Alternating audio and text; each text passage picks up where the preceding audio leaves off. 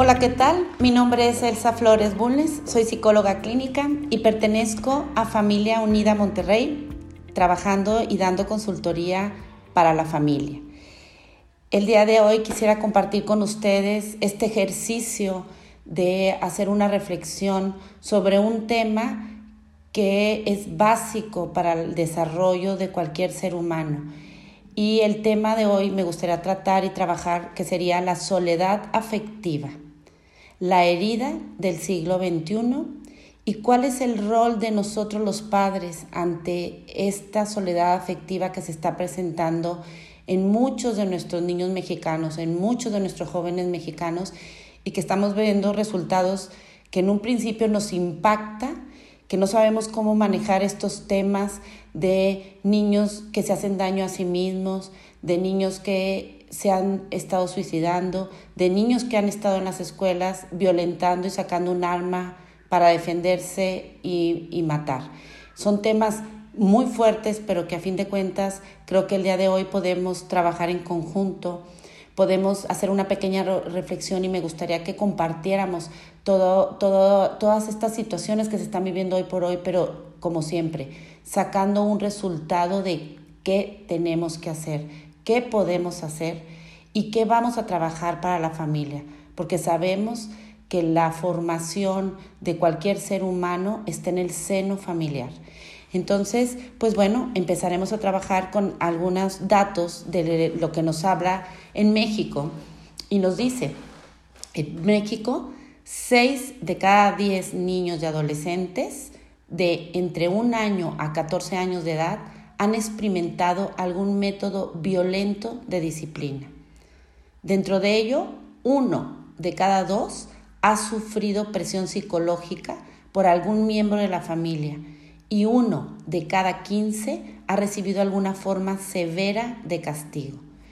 Esto lo corrobora la UNAM y habla de esto Gabriela Ruiz Serrano, que eh, ella trabaja dentro de lo que es eh, las Escuelas Nacionales de Trabajo Social. Entonces, de lo que estamos hablando es de la gran importancia de cómo cuando el ser humano llega al seno familiar, qué tipo de vínculo emocional estamos logrando estos papás, cuál es el rol que tienen que lograr para que realmente sea un vínculo emocional más sano. Y, y lo primero que quisiera hablar es que el vínculo emocional es el más importante, al menos en la primera infancia, y se llama el apego. Cuando llamamos apego, estamos hablando a este vínculo afectivo que el niño va a establecer con una o con varias personas del sistema familiar. Y entonces de lo que estamos hablando es que la mamá o el papá emocionalmente establecen esta base con el niño y estamos hablando que son los que inician y educan al niño y le muestran el mundo a través de esta regulación emocional que van a estar eh, mostrando en la convivencia con él. ¿Qué quiere decir?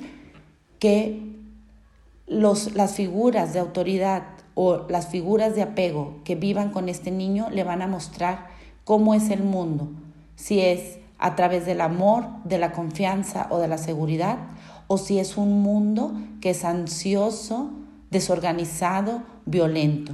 Entonces, si partimos desde ahí, pues los padres somos los precursores de cómo mostrar el mundo a nuestros hijos. Y el apego tiene dos funciones para un niño. La primera es favorecer su supervivencia, porque estamos hablando de las funciones biológicas, que es lo que nos mantiene unidos al niño y a los padres, y por el otro lado es la que proporciona esta seguridad emocional en este ser humano. Entonces, desde la formación del apego, estamos hablando de esta disposición que va a tener el adulto para poder mostrarle a este bebé que sí puede atender a sus necesidades y de qué manera lo hace.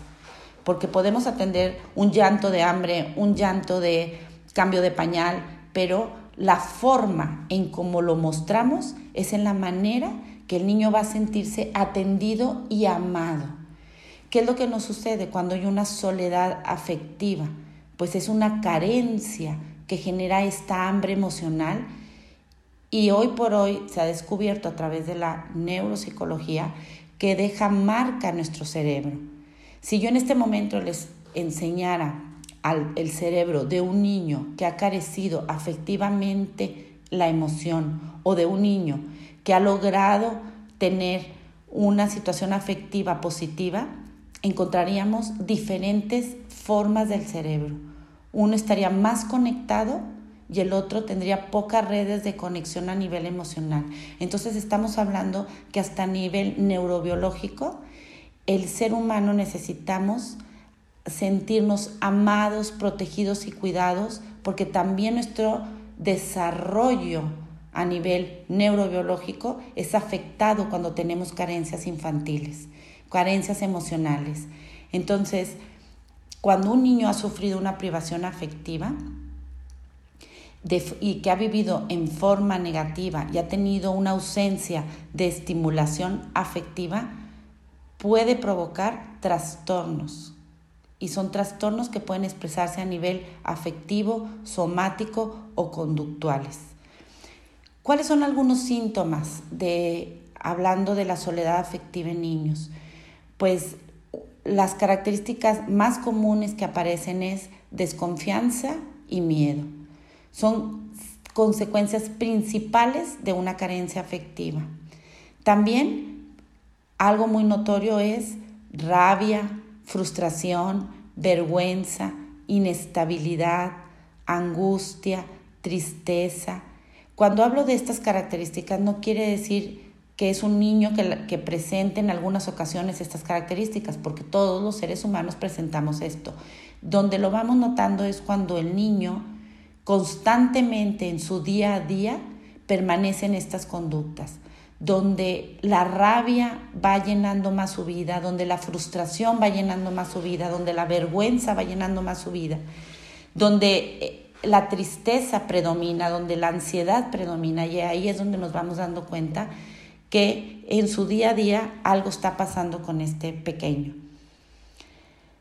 No podemos encontrar a niños que por miedo al aislamiento y al rechazo social tiendan a agradar a los demás por encima de todo.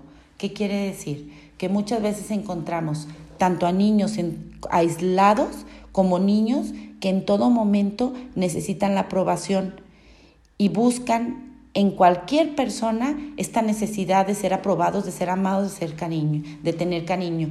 Entonces es una manera también de comprobar lo que es la soledad afectiva por ambos lados.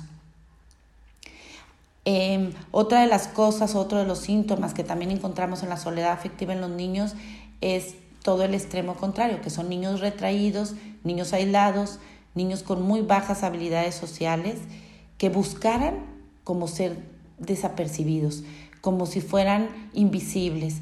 Estos niños normalmente no confían en los demás y entonces constantemente tienen una, eh, una vivencia de desconfianza donde se muestran a la defensiva, se muestran irritables y con, con muchos estallidos de ira. Entonces, ¿de qué me gustaría hablar?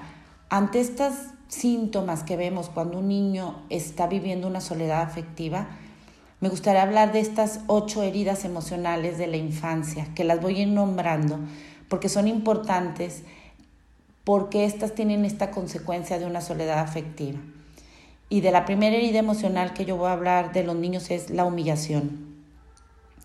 Cuando un niño se siente humillado constantemente, en la adultez o de la adolescencia en adelante empezamos a, observar niños o adolescentes o adultos con una timidez extrema o con una prepotencia donde no aceptan ni validan las emociones de los demás, sino no se sienten seguros. ¿Qué quiere decir? Que son prepotentes porque ven tan amenazante el mundo que lo que quieren lograr es que solo ellos sean los que tengan la razón y, solo, solo ellos tengan verdades absolutas y validez.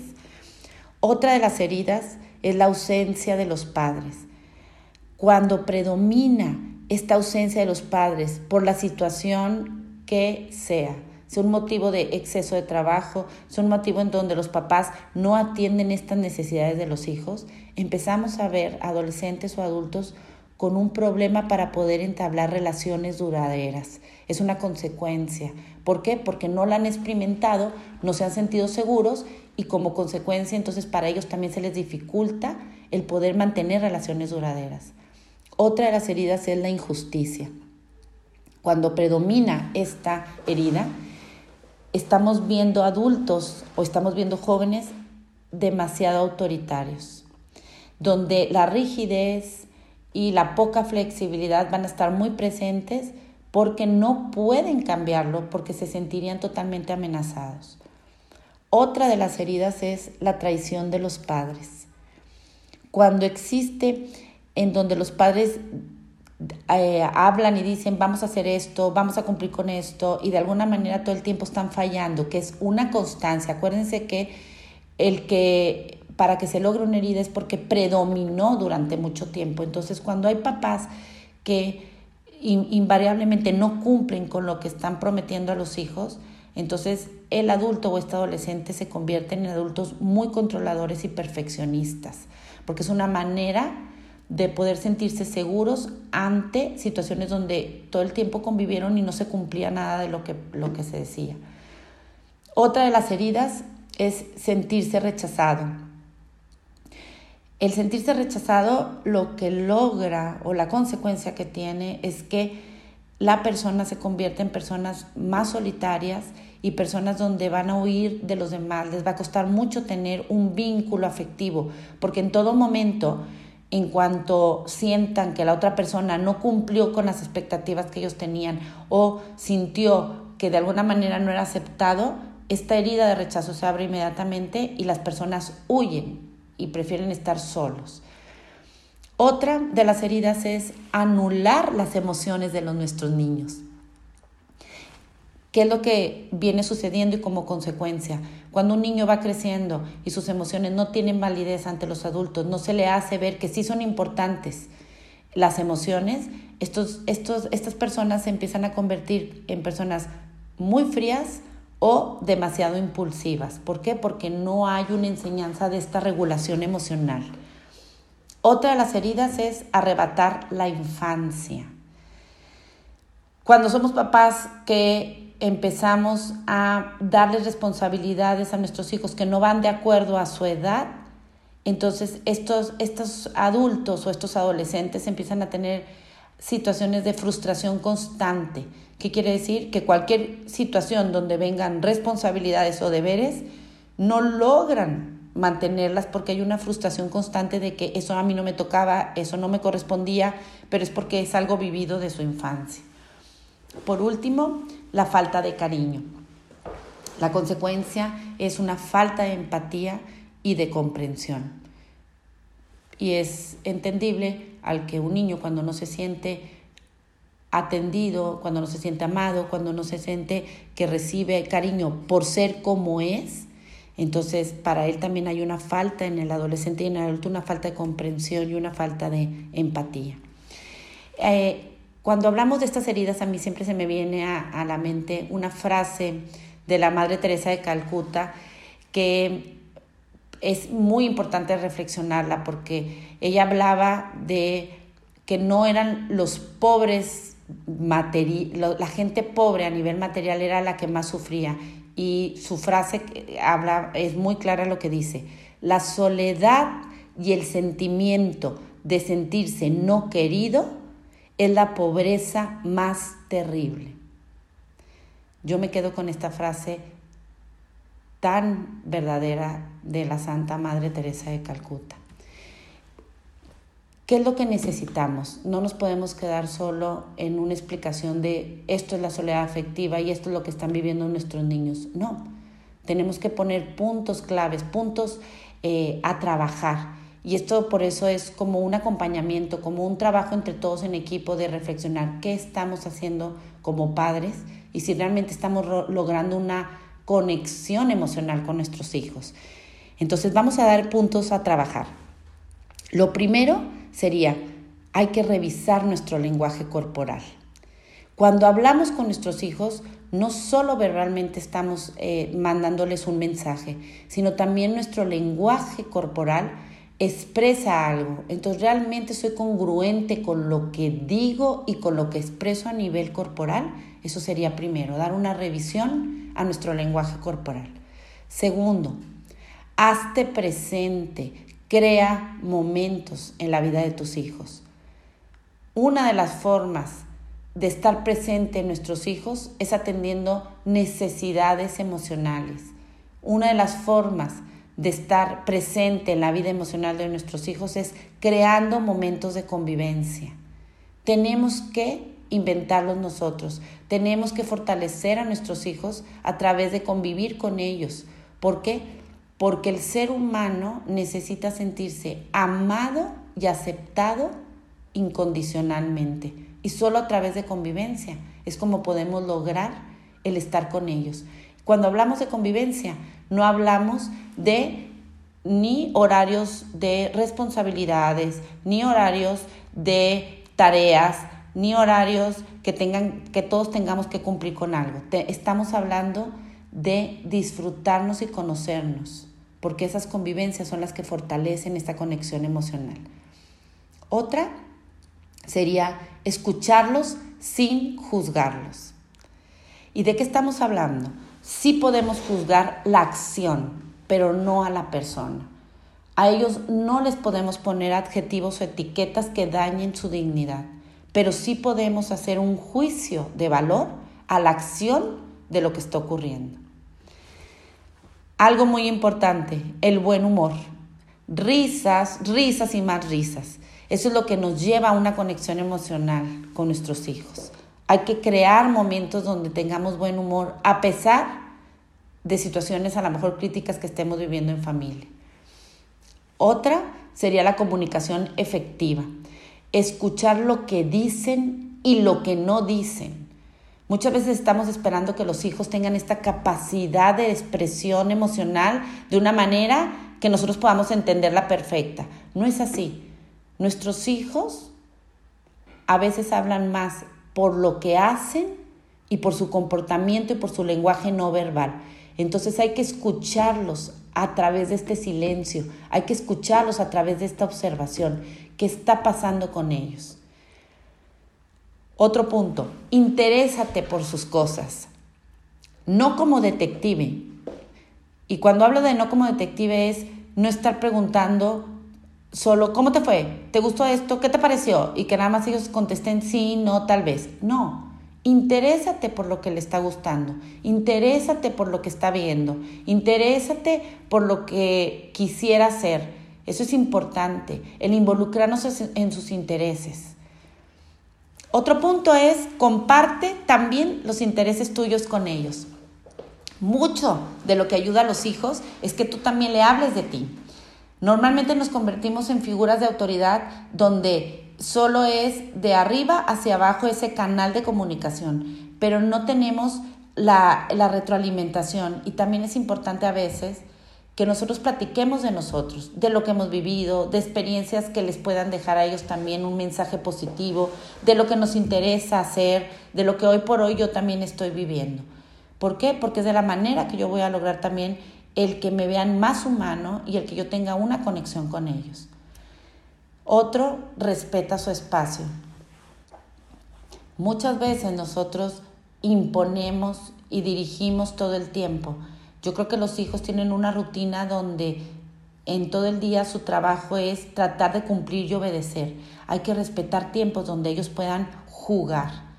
¿Por qué jugar? Porque en la infancia la manera de poder liberar emociones, la, la, manera de poder reconstruir, reparar situaciones es a través del juego. Los hijos, así como nosotros, el trabajar es algo que nos da autoestima, el trabajo nos da una dignificación, el trabajo nos hace sentir útiles, en el niño sería exactamente lo mismo a través del juego.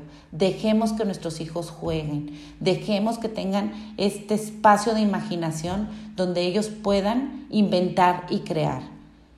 Y por último, el último punto sería el contacto físico. Es muy importante a cualquier edad que nuestros hijos tengan un contacto físico. No dejemos de darles caricias. Entonces, para ir concluyendo, en la familia tenemos que tener una identidad. ¿Qué es lo más importante? En la familia tenemos que tener amor, límites y disciplina. Dentro de estas tres partes fundamentales para poder lograr una familia lo más funcional posible, necesitamos empezar a implementar valores. Y es de la manera que nosotros tenemos esa conexión con nuestros hijos, es de la manera que podemos evitar una soledad afectiva, donde no se sientan vacíos, donde alguien les esté validando las emociones, donde los, las figuras que son mamá y papá, que lo que logran a través del apego es seguridad y confianza, sería lo más importante para lograr que una persona, un ser humano, se sienta emocionalmente seguro y confiado de sí mismo. ¿Cómo lo vamos a lograr todo esto? Yo me quedaría con estas últimas frases que espero que de algo nos sirva esta recapacitación. A nuestros hijos tenemos que enseñarles actos de bondad. Si no empezamos nosotros los padres a enseñar amor, actos de bondad, actos de agradecimiento, entonces va a ser muy difícil que tengamos conexiones emocionales. ¿Cómo logramos esto? A través de la convivencia. Entonces yo me quedaría con esta frase. Los recuerdos se comparten si se experimentan con alguien que amas. Crea recuerdos en tus hijos. Crea recuerdos que cuando ellos estén grandes tengan esta seguridad que emocionalmente tuvieron esta convivencia con sus figuras más importantes que son de apego.